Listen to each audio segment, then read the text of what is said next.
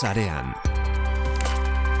Puntu Eus Fundazioak eta Euskadi Irratiak elkarlanean ekoiztutako saioa.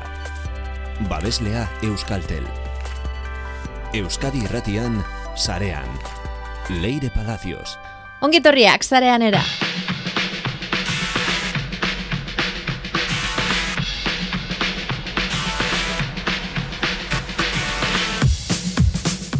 Bi digital azokak ingurune teknologiko eta digitalean lan egiten duten eunka enpresa bildu ditu barakaldoko bekean. Askotariko aurrerapenak ikusi ditugu, sinergiak lotu izan dira eta hitzaldiak eskintzeko plaza ere izan da bi digital. Ikusi ditugun, ikusi ditugun goza guztien artean, tabernetan laguntzeko beso robotiko bat, adibidez, zerbezak eta kafeak jartzeko gai dena, Baina, bueno, hau guztia kontatuko digu Manes Garaiok, puntu fundazioaren arduradun teknikoa, bera izan bada, bi digitalen islari.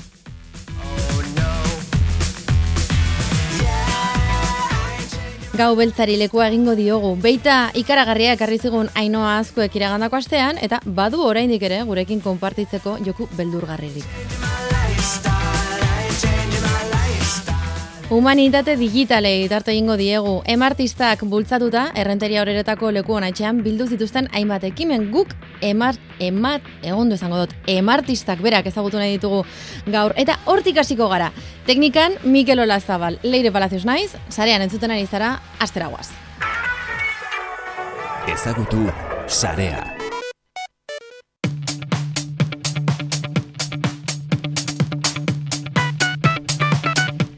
Marina Arrantz eta maite longo dira emartistak proiektuaren sortzaileak. Marina Parisen dago, lanarekin lotuta, eta maite bilbon daukagu, gure kukuaren zain.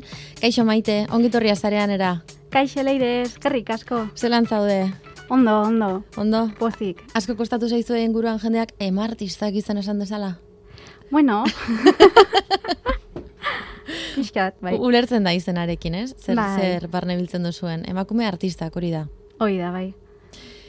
Goi eskolak eskintzen duen humanitate digitalen laguntza, amaitu berri zaizue, diru Mhm. laguntza hori, e, Marina eta ta zuri, eta lan handia egiteko probestu duzue. Posik zaudete emaitzarekin?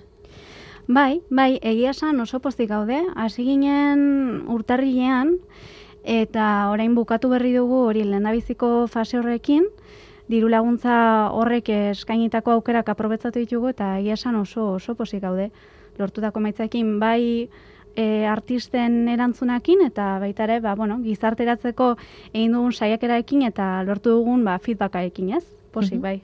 Bi faseetan e, lan egingo duzuela, edo behintzat lehenengo fase bat e, egin duzuela esan diguzu. Bai. Zein da proiektuaren egitura? Bueno, proiektua hasi ginenean, e, bueno, azalduko dizut pixkat e, nondik norakoak. Ederto. E, hasi ginen, Wikipedian biografia emakume, euskal emakume artisten biografia gehiago sortzearen nahietik, nahitik abiatuta, ez? Baina gero, bueno, ba, egon ba, wi, euskal wikilarien kultura elkarteko kide batzuekin hitz egiten, eta arterretako ba, beste batzuekin hitz egiten, eta esan ziguten biografiak baino garrantzitzagoak ziala, edo behar handiago zeola irudiak zertatzeko. Orduan, e, lehendabiziko fase honetan egin duguna izan da bereziki irudiak bildu eta horretarako ba zabaldu genuen Instagramen kontu bat Mhm.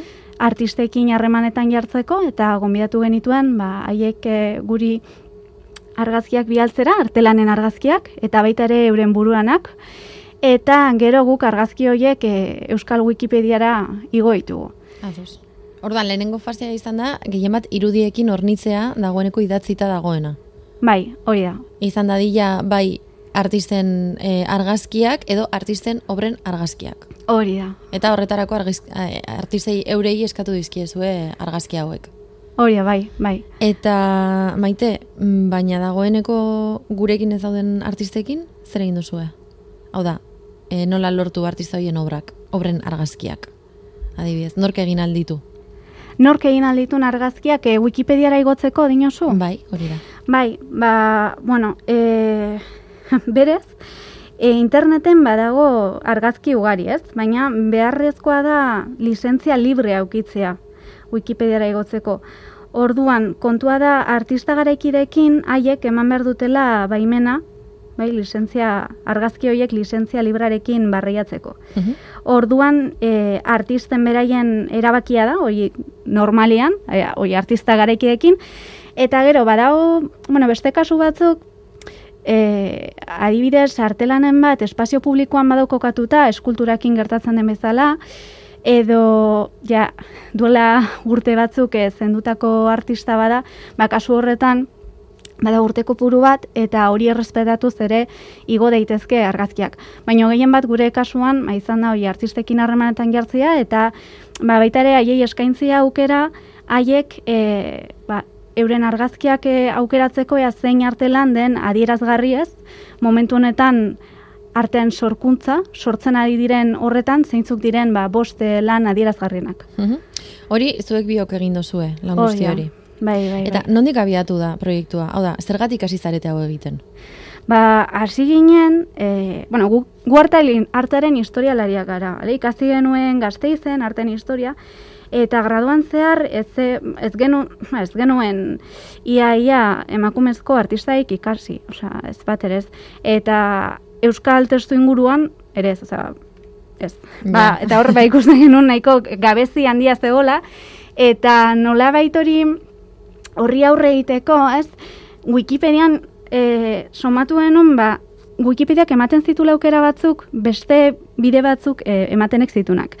Eta, bueno, zehazki, e, nabarmendu nahi duguna da, gaur egun, Wikipediak edo nork eh, erabiltzen dula, bereziki ba institutuetan, ez, bigarren hezkuntzan asko erabiltzen da lanak egiteko, eta orokorrian, ba, ez dakit, eh, edo nork ez talantza bat izatekotan, ba, Googleen bilatu eta agertzen da Wikipedia lehendabiziko, ba, emaitzetan. Bai. Orduan ikusi genuen aukera, ez, alako, ez dakit jakeo esan, baina alako um, bidezidorra, nolabait e, historizazio prozesu eta aitorpen e, aitortza prozesu hori e, arintzeko, ez? Eta zuzenean euskal gizartearekin euskal artista horiek harremanetan jartzeko. Ados. Ados. Eta oe, bideo hori probestu duzue, e, egin nahi izan duzuen lan oraintxe bertan egin ahal izateko, ez? Hoi da. Beti, beti Horixe. buruarekin erne lortu nahi ditugun gozak lortzeko. Mhm. Bidean, zer nolako gauzak deskubritu dituzue, adibidez? Ba, bueno, e, alde batetik nik esango nuke konturatu garela ere izan ditugula erronka batzuk, bai? Eta erronka hoien artean esango nuke agian gaur egun e, artistek Wikipediarekin duten harremana oraindik ere ez dela oso oso eztua, ez? Badago beste motatako ba, plataformak badaude, adibidez, e, bueno, Instagram, e, eta hoiek erabiltzen dituzte ba, lanak e, plazaratzeko. Hori, bueno, mm, nolabait e, pizkanaka espero dugu ba, animatu ziatea, ez, artistak, e, haien lana beste ba, entziklopedian bertan zuzenean partegatzeko, Eta, bueno, beste, bueno, hausnarketa batzuk egin ditugu gure, gure proiektaren inguruan, gure, bueno, muga batzuk edo, osea, nabaritu dugu gure planteamendua batzutan, ba, pixkate, ez dakite, ez du, edo gabeziaren bat izan dugula, e, zehazki, ikusizko arteetatik aratago joteko. Ze, gaur egungo artean badago hori e, disiplina artekotasun handia, hori nabaria da, Bai? Eta, eta azken finean badaude ba arte mota batzuk, soinuarekin lotutakoak. Hitz egiten ari zara batez ere Bai. aukera izan duzuela adibidez argazki egintza, marko, margoa, zinea Oh, ja. edo e, visualak diren Mm. arteekin lotura izateko, baina gehiago kostatu zaizuela adibidez soinuarekin duten e, o, o, esparru hori, ez? E, Bai, bai, bai, bai. Hori ba izango litzateke agian beste urrengo fase baten edo atal baten, ba hori nola planteatu hoiek ere nola Wikipedia, Wikipediaratu. Mhm. Hori maite diozu e, egin zenuten jardunaldi horretan Mhm. oiane iraguen entzun Bai, ondoren Bai, bai, bai, hori da. geratu zitzaizun erresonantzia. Bai, bai, bai, haiekin, e, osea, oian erekin hitz egin genuenean, berak eh, bidali zituenean irudiak, claro, azkenean, bai, irudiak bidali zizkigun, baina berez soinu artea sortzen du, orduan bai, e, eta gero jardunalietan eta hitz egin zuenean, ba, hori oso oso barne, barne barnean geratu zaigu. Mhm. Izan ere, e, utzi zuen, e, bueno, gauza asko geratu ziren mai gainean, ez da, Bai. horretan, baina zertzela da bat ematearren, e, mai gainean utzi zuen e, hain zuzen ere, zergatik artista batzuei esaien esizena jartzen, eta soinuarekin lan egiten duten artistei, artista sonoro, edo, Mhm, edo bai. soinu artista esaten zaien, eta zeinen erreferente eskaz ditugun e, soinuarekin lan egiten duten artisten ar- artean, eta batez ere emakumezkoen artean, Euskal Herrian Bai. bertan ditugunean. Em, ein horretan, oraintxe bertan aipatu duzun bezala, e, zeu zer mahai gainean jarri eta eta zuek irakurketa edo kritika propioa egin duzuela, ez, honekin lotuta. E, maite, bideo honetan zehar sinergiak sortzeko aukerarik izan duzue, eremu digitalean? Bueno, nik uste dut oraingo hau egin dugun proiektu hau izan dira hasiera, bai? Eta espero dugu ba, geroz eta gehiago horrelako ekimenak ba, garatzea, ez, animatzea, eta nik uste dut ba, pixkanaka eta, bueno, bereziki errenteriako, horeretako jardunaldiaekin e, lortu dugu baita ere ba, publiko zabalagora heltzea, ez? E, ba geunden Instagramen, ba geunden eh, Twitterren eta ba uste dugu bai badela nolabaiteko landabizeko pausu bat, ba horrelako beste beste ekimenak eh, garatzeko eta baita ere kontzientzia eta eta bai, bai. Ba, mhm. Bai, posible dala, ez? Ate bat Bai, irekia, bai, bai, irekia bai, geratuko bai. dala. E, zuek, humanitate digitalen diru laguntza eh, ezagutu ez, e, irabazi zenuten, Mhm. eta em, zertan datza diru laguntza hau, esan behar nuen, e, bos mila euro dira, ez? bai. E, sortzi hilabetez. Bai, bai, ba, justo oin aipatzen dozula, e, ba, bai, diraz, bos mila euro, bi proiektu ateratzen dira urtero, e, irabazle, eta aukera ematen di, bueno, e, saiat, sustatu nahi dutena da, humanitate digitalak Euskarari lotuta e, garatzea, ez, edo Euskaratik garatzea. Eta horren baitan badago, ba, mota ezberdinetako proiektuak aurkeztu dira. E, egia estan eta, bueno, eta irabazi dute, batzuk hizkuntzalaritzarekin lotuta, beste batzuk matemi- matematikekin, Mhm. eta, bueno, gurea arteari lotutako proiektua izan zen, baina bai oso, bueno, ezparru zabala dela azkenean e, mundu digitala ba, beste disiplinetara oso... Irekitzeko, os- ez? Bai, irekitzeko eta harremanak sortzeko, bai. Maite, alere, eskatzen zaizue guztioi tutore bat izatea, ez? Mhm. Bintzat diru laguntza eskatzen duzuenean.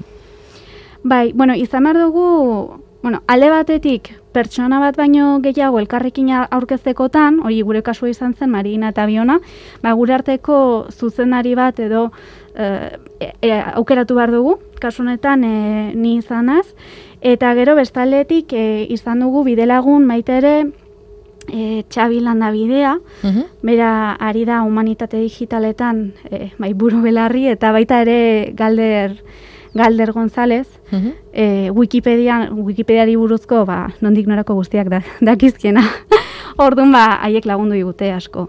Bai bai. Eta orain, sortzi hilabete hoiek igaro direla, orain zer? Mhm.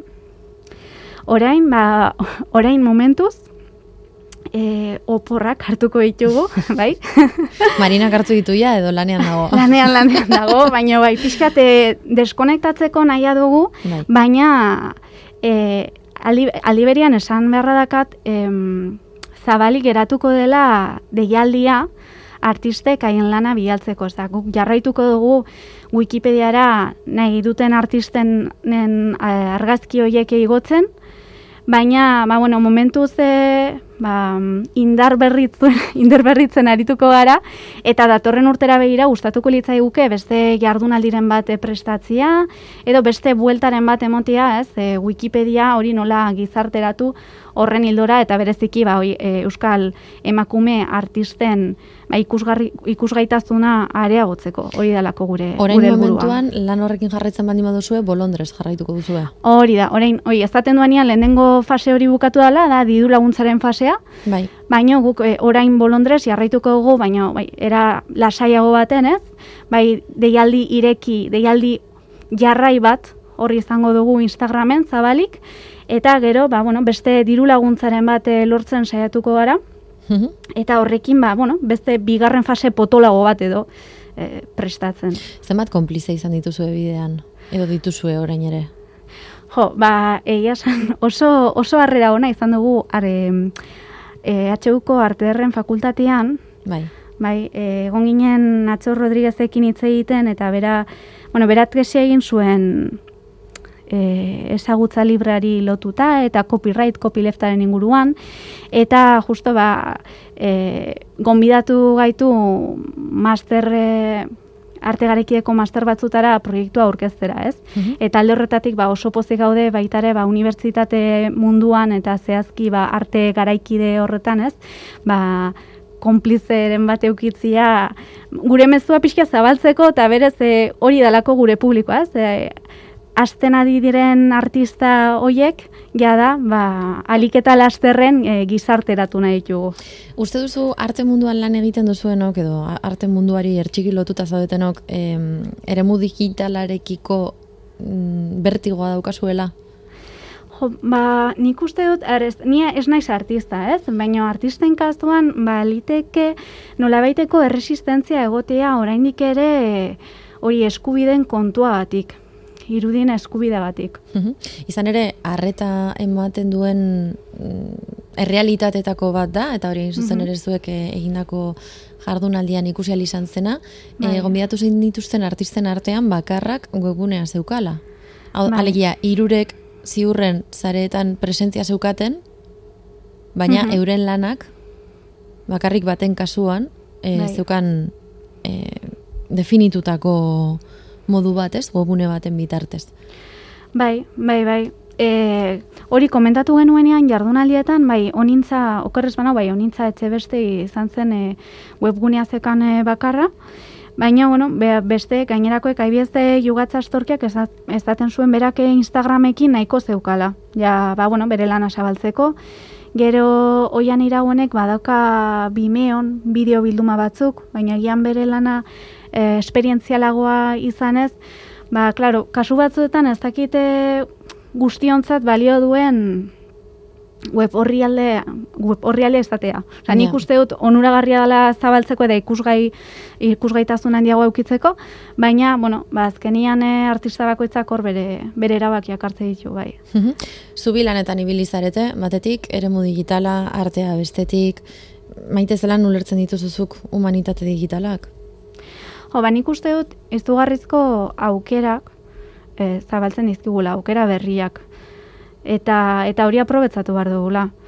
Bai, e, gu, bueno, guk ikasi genuenian eta arteari lotutako ba, informazio gehiena liburuetatik eratorri dugu eta bueno, e, liburuak e, liburuek hori jarraituko dute eta oso garrantzitsua da, ez? E, Wikipediaekin alderatuta, ba, mm, liburuek pasatzen duten prozesua askoz ere zorrotzagoa delako, ez? Nolabait, e, informazio kalitate hori bermatzen e, delako, baina e, nik uste dut ez garela ere ez galdu bihar kalitate hori beti-beti horren bila, bakarrik kalitatearen bila, eta mundu digitalari atea itzi, ze izugarrizko aukerak eskaintzen ditu, eta bueno, ikasi beharko dugu, ze marinak eta biok e, beka honekin, e, diru laguntza honekin, ikasi dugu nola ibili nola navigatu hor Wikipedia eta editatu. Mm Baina uste dute aukera izugarriak daudela eta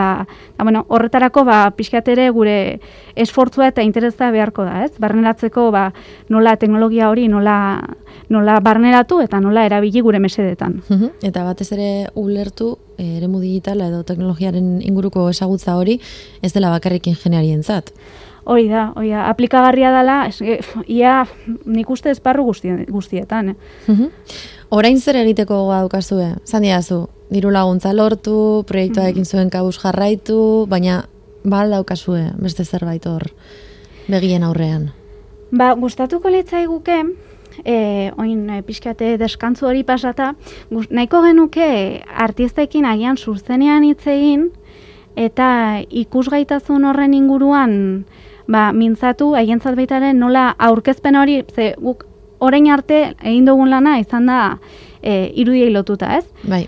Baina agian baita ere, ba, biografiai begira edo ba, gizarteratze horretan, haientzat zer eta zer ez den garrantzitza hori pixkate nabigatu, e, azkenean guk, bueno, kanpotik ikusten dugu dana, eta haien prozesuak askotan ez dira oso ondo ez dakit nola ezan, ez dakit, um, ez dira oso ondo ba, Sormen azaltzen. prozesuak dinozu. Bai, sormen prozesu hori, ea, nola, nola idatzi eta nola, nola utzi baita ere ba, entziklopedian edo, bueno, sarean ezagutza libre horren bitartez, ba, e, hoi ezagutzea ematea, ez? Ez bakarrik eh, azken produktua, artelan hori, guk eh, igotako argazkin bitartez, baizik eta horren atzetik zer dagoen hori Mhm. nola, nola azaldu. Azken batean, azken produktu horretan kontsumitzen ematen duguna, sormen prozesuaren zati nimino bada, Mhm, ez? Konparazioan jarrita. Hori Biz, bizitzarekin konparatuta. Ba, eskerrik asko, maite, emartistako parte, maite luengo, Marina Arranz ezan dugu Parisen dagoela. Bai. Bion artean tandena egiten duzuela. Asko Bai. posten gara, zarean egoteagatik. Eskerrik asko, klasteri izan da, eh? oso oso gustura. Aposten naiz. Urrengo batean, gehiago, oraintxe bertan, dua lipa, aitzen geratuko gara.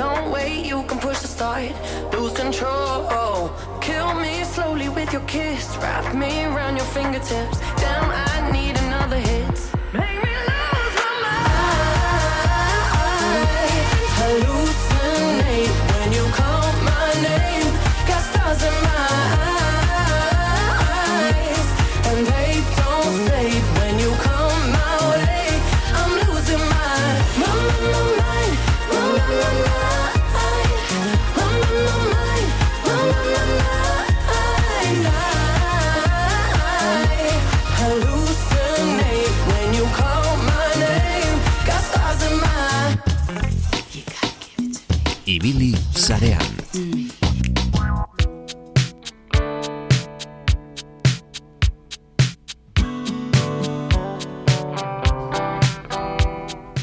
Hasieran aipatu dugu, bi digital azokan izan ginen puntu euseko kideok. Horren berri, Manes Garaio puntu eus fundazioaren arduradun teknikoa. Kaixo Manes, Kaixo leire. berriz ere zarean la vuelta, eh?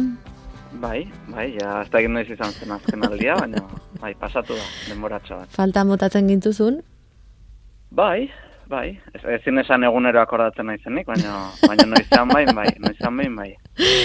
Manez, zelan ibili zara, bi digital azokan? Ondo, nik uste horrelako azokak eh, esperientzia interesgarria irela. Ikusten duzu pixkat ze- zer den mugitzen dena, ez, eh, ez da izan enpresa den inguruan, edo ze, eh, bai, mugitzen ari diren eh, bueno, joerak eta Mhm. eta bai, egia esan interesgarria, baita, bueno, eh, robot bat ere ikusi honen, zerbitzari lanak egiten zituena. Kontatu hori? Nahiko kuriosa. Nola bai, hori? bueno, zen ba hori, eh, zenukan aukera eskatzeko robotari, ba, kafea, eh, hainbat eh, baritatez, a, kafesnea, nalakoa, baino baita zenukan aukera garagarda eskatzeko. Mhm. Eta, bueno, ba, ba pare bat hartu nituen. Eh, kuriositatea haitik, ez? ez.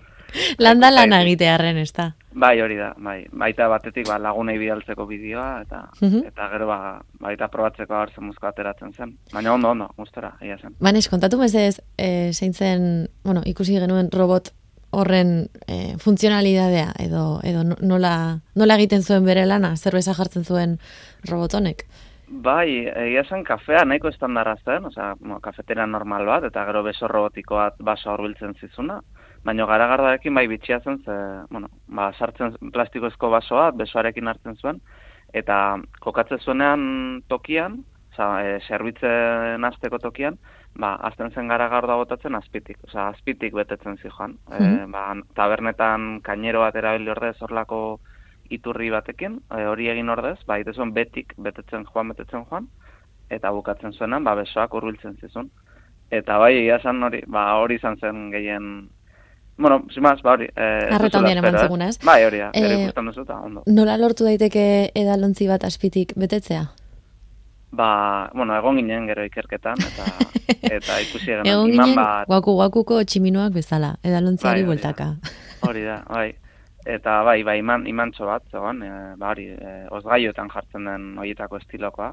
Mhm. Eta orain, ba, azpian zulo bat dauka, eta iman honek nolait, ba, behin garagardoa jarrita dagoena, izten du zulo hori. Ze zulo horretan metalezko zati bat dago. Orduan, e, zerbitzen ari denean, garagardoa betetzen ari denean, ba, e, nolait makinak iman hori goruntz botatzen du, ba, garagardoa sartu alizateko, behin bukatu denean ba, e, bete beharrekoa betetzen, orduan iman hori bueltatzen da bere tokira, eta ba, ja hortik ez da e, garagardorik e, eskapatuko. Mhm. Orduan, ba, jazta, ba, baso normal bat izango alitzu ez dela. Esan bezala, arreta eman ziguten gauza asko ikusi genituen, arreta eman ez ziguten beste hainbat ere, adibidez, e, gehien bat gizon trajedunak zirela, e, eremu digital eta eta ingurune teknologikoaren e, horrelako azoka batean, e, erreferenteak behar ditugula, noski, beti ere, Eta e, erreferenteak sortzeko, hortxe bertan ere, ezenatoki bat jarri zuten, eta ezenatoki horretatik zu ere pasatu zinen, manes. Bai, bai, gainera justo ondoan genukan. E, ez dait, e, bueno, lana errazteko, ez da izaitekin zuten, baina ondo ondoan genukan. Kaloriarik ez gastatzeko. Bai, bai, Ez. bai, ez galtzeko. Ze, toki handiak dira, eta batzutan ez dakizu nora, nora joan. Eta bai horreon ginen, e, bueno, e, kasu honetan zen pixkat e, azaltzeko, ba, gaur egun zibersegurtasuna eta domeinuen inguruan dauden, bueno, azken, azken berriak edo azken aldi honetan aikanen komunitatean ba, e, aipatzen adiri diren gauzak, ez? Ba, azkenean e, zibersegurtasuna, bueno, ja espalditik da garrantzitsua, ez? Ba, ez dakit, Windows lau eta mezortzia zegoen momentutik, iaia, ez, ba, beti zegoen nolait e, ideia hori, ez, ba, antivirus bat behar duzu, antivirus bat behar duzu, Mhm. Eta beti ideia hori buruan, baino egia da azken aldi honetan enpresentzat eta baita norbanakoentzat, e, bueno, ba erasoiek ba bueno, ez da itoikoak diren, baina bentsat e, badukate e, son gehiago, ez? Edo, e, gehiago entzuten dira, egunkarietan Bai. dira.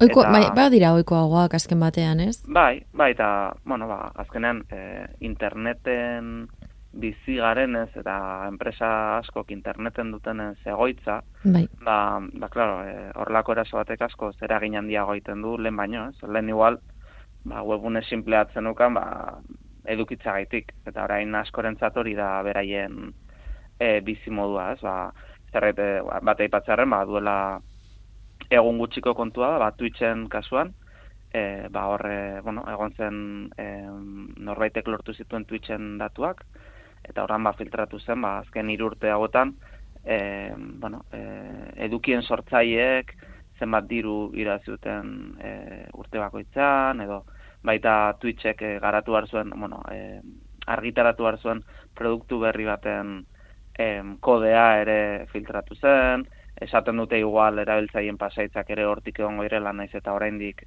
e, bueno, e, zabaldu ez diren. Bai. Ordan, bueno, ba, ba, azkenan, claro, Twitch da, ba, enpresa oso handia, bueno, Amazon da batzean, kasu honetan. Eta, bueno, ba, beraiek bezala, enpresa txikiagoek ere jasotzen dituzte araz, e, erasoak, ez? Eta, ba, hau dator baita, e, adibidez, e, Kana, e, Kanadako domeinuaren erregistroak, Mhm. e, bueno, egin zuen ikerketa, bat, eta Kanadian, Kanadako enprese, amar enpresetatik seik, daukate, bueno, seguru bat, e, zibersegurtasunerako.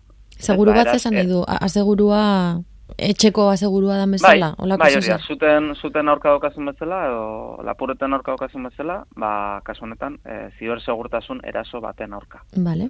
Ordan ba honek ematen digu ideia bat, ez, e, zen momentutan gauden, eh, edo ze errelevantzia daukan horrelako gauza batek. Mhm. Ordan, bueno, azkenean, e, pixkate hor, guk, e, bueno, nik uste nahiko ohikoak direla, ba, hitzak e, oso zabalduta daude, ez, ba, malware, phishing, spam, ez, ba, hoiek dira normalean, e, bueno, e, irakurtzen ditugunak, baina pixkat, e, bueno, labur-labur kontatuko ditut, pixkat e, zein den bakoitzaren ezberdintasuna, Bai. ba, malware izango litzateke, ba, ba, programa bat instalatzen dena gure ordenagailuan, ba, baimenik gabe, e, botneta da, ba, e, koordinatuta dagoen infektatutako ordenagailu sare bat, Mhm. eta honen bidez egiten dira, ba, atake masiboak, momentu berdinean, ez, koordinatuta. Bai. Eta honekin lortzen da, ba, e, ba, egiten den mina, egiten den kaltea handiago izatea. Fishina, ba, nik uste guztio jaso dugula, gainera azken aldenetan, e, nire inguruan ere asko gertatzen ari da. Klasikoa da. Smishina, ez, ba, SMS bat, plan, ba, e, em, e, ja, jaso, hemen duzu zure segureko paketea, sakatu hemen, edo Bai. Nik, hemen eh, duzu ezakin dizut, nongo paketea. Bai. Manes adibidez, eske hemen daukat bat, e, justo aste honetan heldu zaidalako. Bai, bai, nahiko, orain, ba, horrelakoa gertatzen dira, ez, ba, oso ohituta gaude horrelako gauza jasotzera paketeak, eta igual, hainbeste eskatu dituzu, ez dakizula, ez da, ez da Bai. nori eskatu, o, o benetakoa den. Hori da, heldu zait bat e, jartzen duena, su pedido se entregará manana. Bai, bai, horrelako akatsekin detektatu daitezken normalean. Adi Bai. irakurtzen badugu, egoten dira pistak, baina egia da, ba, batzutan, ba, ikusten dugu, eta zuzenan klikatu pentsatu gabe, ez? Bai, Edo bai. email bat iristen zaigu gure bankutik, eta esaten dugu sartzeko datuak. Hori izango litzateke phishing, edo, edo SMS-en bidez da, ba, smishing, eh? Mhm. eta farming litzateke, ba, nolait webunean e, kode, kode maltzur bat jartzea, guk bizitatu nahi dugun e, webunean kode maltzur bat jartzea, Bai. eramaten gaituena gu joan nahi ez dugun toki batera, ez? Hori izango litzateke e, farminak egiten duena.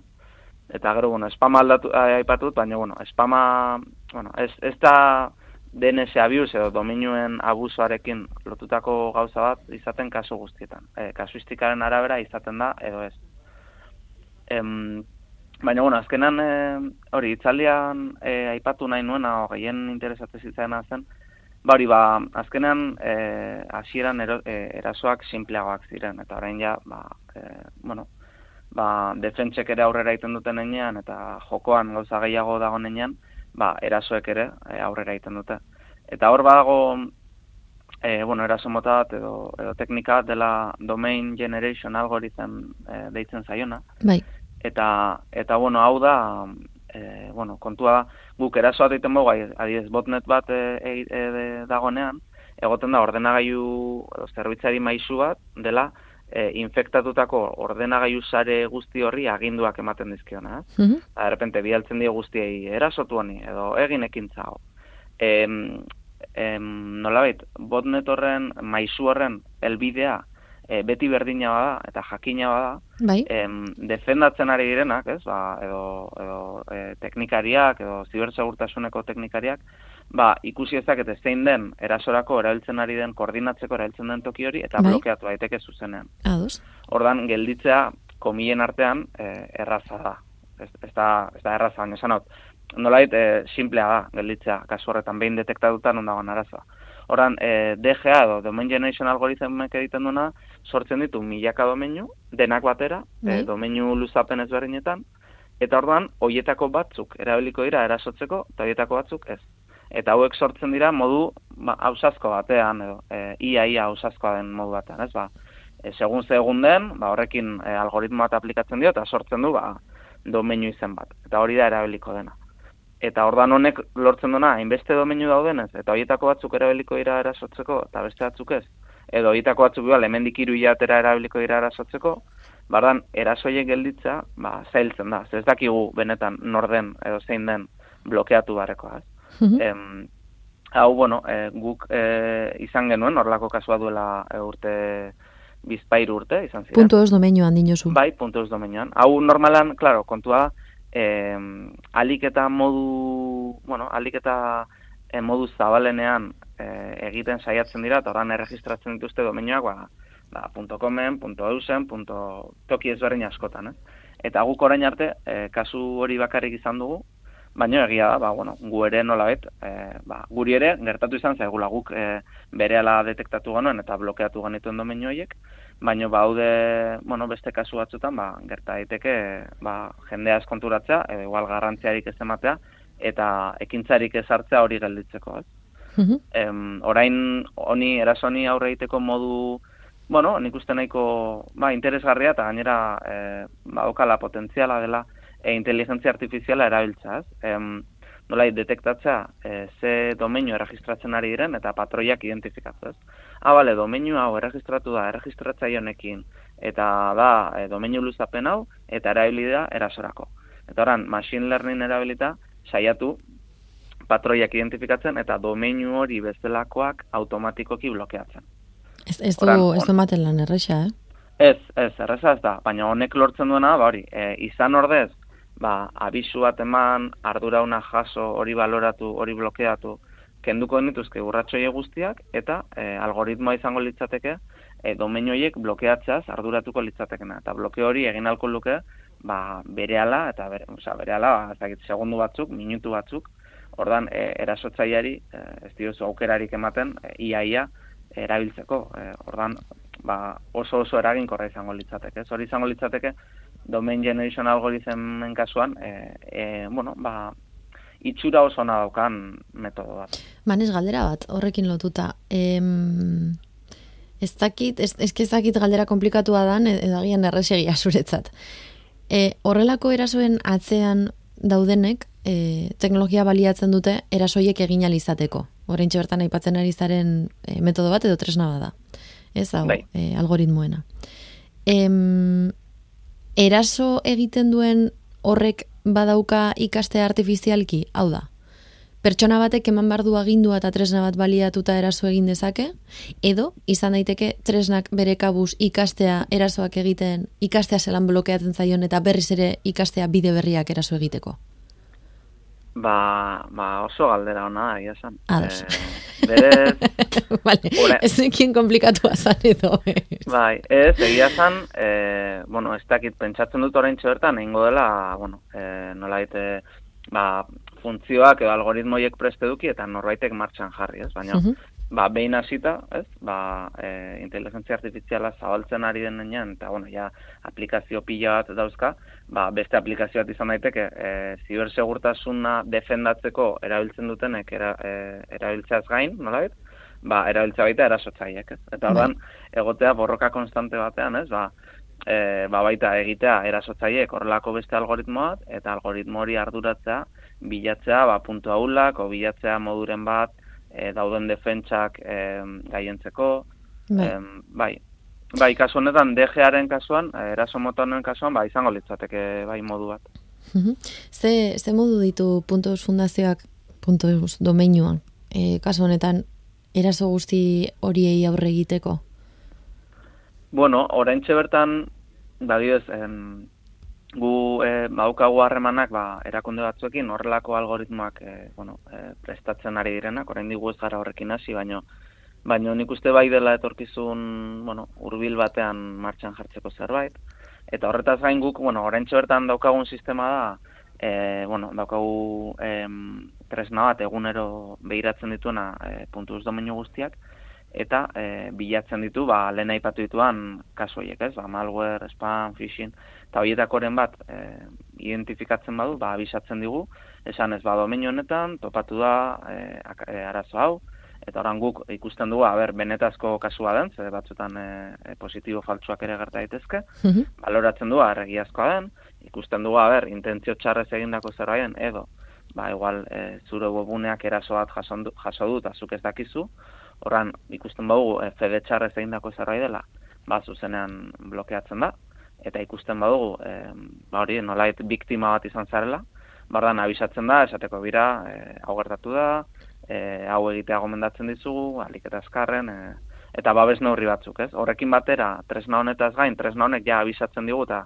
e, nolait egunero dago martxan, Eta gero horretaz zain daukagu adibidez, e, bari, Basque Cyber Security Centerekin eta Global Cyber, e, Cyber Alliance. Security Alliancearekin, e, bueno, dauzkagu akordioak, eta ordan beraiek ere e, identifikatzen dute arazoren bat puntu zen batekin, edo zein dela ere arazori, segurtasunekoa, e, ba, abisatzen digute, ordan ba, em, beraien abisoak jasotzen duguna, ba, bere, behiratzen dugu, eta lehengo berdina. Ba, ikusten badugu fede txarra zein dela blokeatu, eta bestela abisatu. Eta honen bidez, bueno, ba, ba saiatzen gara, ba, puntuz dominua horrelako arazetaz, e, bueno, libre egoten, ez? Ohalik eta libre, ez batzutan, ba, ba hori, ez? Batzutan gerta daiteke kasu batzuk, ba, ba, konpontzeko zailagoak izateko, identifikatzea berandu xago, baina bentsat hor gainean, egon ba gaude. Mhm. Ba, ze ondo manez. Lasaiago elitu zara, eh? Bai, egia esan bai. Ondo. Ze esango dizut ba. Egia esan bai. Ba, eskerrik asko horren ondo azaltzeagatik eta beldurra izan baino, e, edo beldurra eragin baino, beldur hori horri aurre egiteko moduak daudela erakusteagatik. Bai, beti dago, beti dago moduren bat. Beti dago. Eskerrik asko manez garaio. Ah, Ez horretik, zuei. Agur.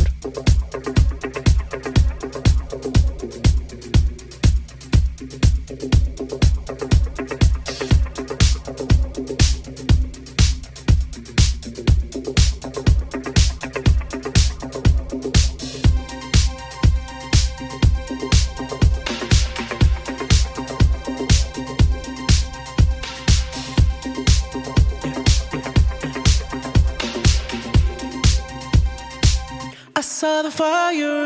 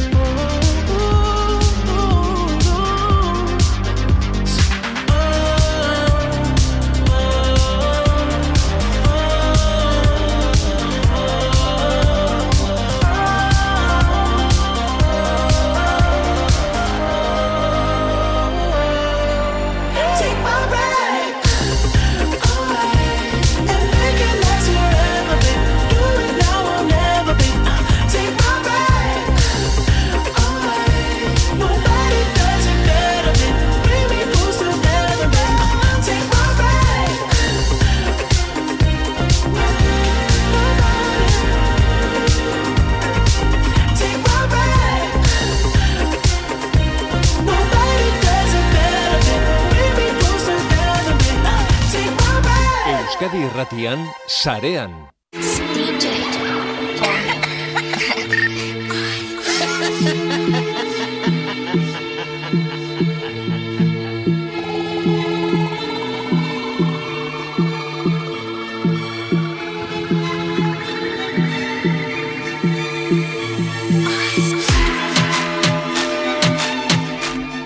Pasaden astean gaiari bueltaka hasi ginen, dagoeneko Halloween edo gau beltza gainean daukagulako. Gamerren txokoan, hortaz hitz egiten egon ginen norekin eta gaur ere ongietorri beroa egingo diogun pertsona batekin bakizuen orden. Badakizuen orden.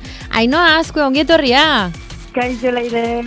Gogoarekin beldurra pasatzeko oraindik ere? Bai, bai, bai, bai. bai. Egia zan bai. Beti pasatzen dut desente falta, oza, desente gustatzen zait, eh? Enaiz oso fan ja, eh, jaulin edo gau beltzaz, bino beldurra pasatzea gustatzen zait. Bai, eh? Baina pelikuletan edo bideojokoetan edo edo zertan nahiago duzu beldurra pasatu.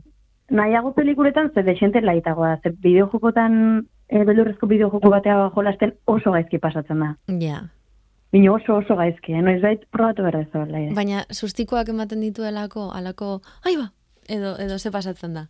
Bai, baina alba dizuna. bat, Da, da hola igual pertsona bat zure atzetik korrika, eta zuk korri merdezu, eta eske benetan sentitzen duzu, harrapatungo zaitula, eta hilingo zehala bertan. Ja, hori kuriosoa da, eh? Emo, emozioen transferentzia hori nola, nola egiten den, ez? Evokazioa. Bai, Horrelako egoeretan ikusten dugunean gure buruan, non imaginatzen dut zure zaizula sekula gertatu, ez? Mamu bat zure atzetik ibili dela txeko pasioan zer. Bai, bai, ge- oia juten zeanean, eta a- argi ilunetan jun berdezunean nun baitea, eta zoa zor korrika. Ui! Bai, atzetik, Nei hori gertatzen zait. Hori da nahi gertatu zaigu eta oeko, oeko tapakiak, Bai. Jo, oeko tapakiak Harry Potterren kapa hori baino indartsuagoak ziren eh, gure kasuan, eh? Sartzen ginen Bai, hor, bai. barruan, da horre zitzaizun ez zebes pasatu, tapaki bien azpian. Hoi da, udan baita ez zela atrebitzen ez da hankatxo atetzen. Ai, ama, zelako infantzia oki dugun. A ber, pasa den astean komentatu genuen, gau beltzaren inguruan e, gamerran baldin mazara, ed- edo ez baldin mazara, e, Halloweena edo, edo gau beltzak e, ematen duela gamerren e, inguruan, e, bueno, ba, aritzeko, ez, jolazen inguruan aritzeko. Adibidez, aipatu genuen gau beltzez apainutako bideojokoak existitzen zirela. Eta hauen barruan aipatu genuen lau karakteristika edo lau ezaugarri zituztela. Batetik, eskin berriak edo mozorro berriak jartzen zizkietela. Bestetik, mapak apaintzen zituztela. Hirugarrenik minijuego edo jolas txikiak sortzen zituztela bar, barruan, ekitaldi berriak jartzen zizkietela, eta azkenik pertsonen arteko hitzak eta esaldiak aldatu egiten zirela. Pokemon. Go, Animal Crossing, GTA, ez? E, Bai. Overwatch, olakoak zeudela. Bebai, escape roomak. Es- Bai. escape, room, escape room tematikoak ere bazeudela honen inguruan. Zehazki loiolan. Zuk zeneukan bat, e, holan... E, Hoi da, Deimon izeneko bat, loiolan da honako katoa. Bueno, animatzen denarentzat daimon bilatu dezala eta eta hortxe. Et, etor dadila, bueno, ja- jar dadila beldurra pasatzeko umorean escape room batera joateko. Zer gehiago daukagu? Jokoak eta bideo jokoak atsegin dituztenentzat? Ze, Ba. ze eskaini aldiegu gau beltzan? Gaurkoan, lehenengo ekarri ez beldurrezko bideojoko bat, Vale? Asko daude, pila bat daude, bino nik ekarri dizuet gaur, ba, klasikorro oitako bat. Vale. Klasikorro oitako bat, bino berria dena. Mhm. Aurten atea da, eta da Resident Evil zortzia, Bai. berez deitzen diotela Resident Evil Village, o bueno, eh, olako zehoze. Eta, eh, bideojoko hau jolastuko gu lehenengo pertsonan, eta izango gea izan izeneko mutilo bat. Izanek eh, daka eh, emazte bat eta alaba bat, eta bere etxian egun batian atetzen dira tipo batzuk, emaztea hiltzen dute, eta eh, izan eta bere alaba hartzen dituzte, eta baitu iten dituzte. Badun zua altxatzen za, e, Errumaniako herri supermisteriotsu batian, eta kontuatzen za, zure alaba daola herri hortan nun baiten, ez? Bino ez dago zurekin. Orduan, e, ba gure alabatxoa salbatu berko egu. Izanen, azalean. izan izango gara, eta salbatzaileak izango gara. Osaiatuko gara bintzat. Jabulinen. Izan japulinen. Hori izan daiteke beste bat. Euskal Bertzinoa ingo bagenu ingo genuke izan jabulinen. bueno, non, non topatu dezakegu jolas, jolas hau Resident Evil sortzi garrena edo Resident Evil Village. Hau. bai, arkitu ezakegu e, Play lauan, bostian, Xboxen eta ordenagailuan. Eta ez da bat emerkia irurogei euro inguru kostatzen ditu. Bino, bueno, egia esan Resident Evilak beldurra pasatzeko plan bat ineba ez buru batian, e, eroso jokoa ze merezi. Du, beraz, irurogei, irurogei euro pagatzea Resident Evil Village jolasagatik? Hau Bai. azpimarratuko dugu. Bai, Bai, merezi bai. bale. Nebukai aprobal. Bai. Mai jokoei zo egiten baldin badiegu, hau da, irurogein euro pagatu nahi ez baldin baditugu, bueno, igual bai, pagatu behar da, irurogei euro. Claro, claro, eske pentsatzen ari nintzen, mai jokoak ez dira bat ere merkeak. Bino bai, egarri zut, e, ba, oa indikan, Resident Evil bino klasikoago baldin batzea, mai joko bat. Da, estrategia eta suspensea batzen dituen e, mai joko bat, Bai? da, izena du atmosfier. Vale, inglesez, beldur atmosfera o... ez dakit nola hori, Bai, atmosfier. Bai, izjoko, izjoko polita da. O, atmost fear, ez? Beldur Hori. atmosfera. Exacto. Bueno, ba hemen, imaginatu eh, dakazutela taula bat aurrean, bale? tablero bat, eh, Bai. fisikoa, eta erdian do putzu bat. Putzu hori da fisikoa, bale? Osea, hartu dezakegu eta ireki dezakegu. Eda putzu bat, en plan, pozo, eh? ez putzu de ur putzu bat. Bueno, vale. Eta hor, e, bakoitzak idatziko du bere beldur handiena, ez? Edo Mhm. ametxera historik handiena, Bai. e, eskuz, e, papertxo batien, eta barrura sartuko du bakoitzak, jokalari bakoitzak. Ados. Putzuan inguruan, bakasila ezberdinak eukiko ditugu, ez? Karta ezberdinak, eta bueno, gure helburua da, e, beldurroi, putzu horren barruan dagoen, e, beldurroi berreskuratzea. Tauran zehar aurkitu ditzazkegun giltza ezberdinak biltzen, bale? Baina, bueno, hoi e, jokua erosten zutenean ikusiko zute instrukziotan. Gauza da, honen magia da, jokua interaktiboa dela. Eta Ados. mobileko aplikazio baten bitartez, jokuko zaindariakin egongo gara kontaktuan, eta jokuan erdian, beak itzein ingo dugu. Osa, guk aktibatuko dugu, da azkenan kuentatras moduko bat, bale? Mhm. Zurakazu e, be, minutu batzu dituzu jokua pasatzeko, Bai. eta joku horretan zehar, bapatian, tipo honek itzein ingo dugu. Eta esango dugu, eh, eta zuri kriston susto emango izu, o lo que sea, orduan, Ai, baina honekin itzegin inberdez, eta esan behar dizkiozu gauztak en plan, si, mi guardian, edo olako frikadak esan behar dizkiozu. Bai. Beldura pasatzen da joko honekin, eleire? Ja, eh, Benetan. sartu zait, apur bat, esan duzunean. sartu zait. Beitu, kontatuko dizut gauza bat. Em, nik badaukat lagun bat, e, txikia zenean, eta gauzak egin nahi ez zituenean etxean, bakizulen telefono batetik bestera hitz egiten zenuenean, telefonoak jo egiten zuela batzutan, eta bazen eukala hitz egitea, Bai, etxeko fijoetatik. bai. Ba, gogoratzen duzu, uste dut Dungeons and, and Dragons uste dut zala. E, Bai. edo, ez nago oso ziur, noren pertsonaia zan. Eskeletor gogoan daukazu?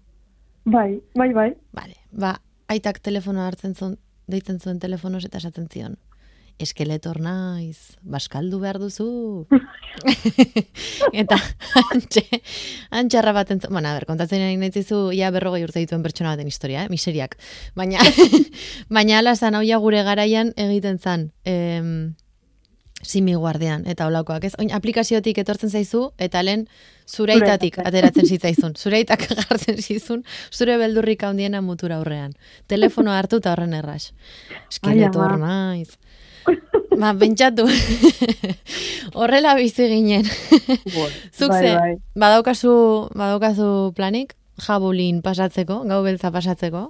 Ba, egia zen ez inoiz planikin. Normalian, etxean getzen apaindutako bideojoko eta jolazten, bino nik uste aurten eh, justo atmosfier jokoa lagun batek daka, Bai, eta eta nik uste eh, asteburua pasako dira igandea behintzat eh, atmosfiarrea jolasten.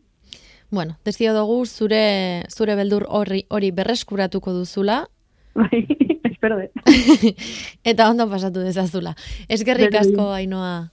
Zuei, agur. Agur.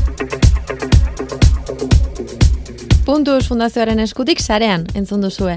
Asko Fundazioa eta Euskaltel Fundazioarekin elkarlanean egiten dugun saioa. Osorik entzuteko nahieran, Spotify eta sarean puntuez webgunean. Segurtasunez nabigatu eta datorren astera arte.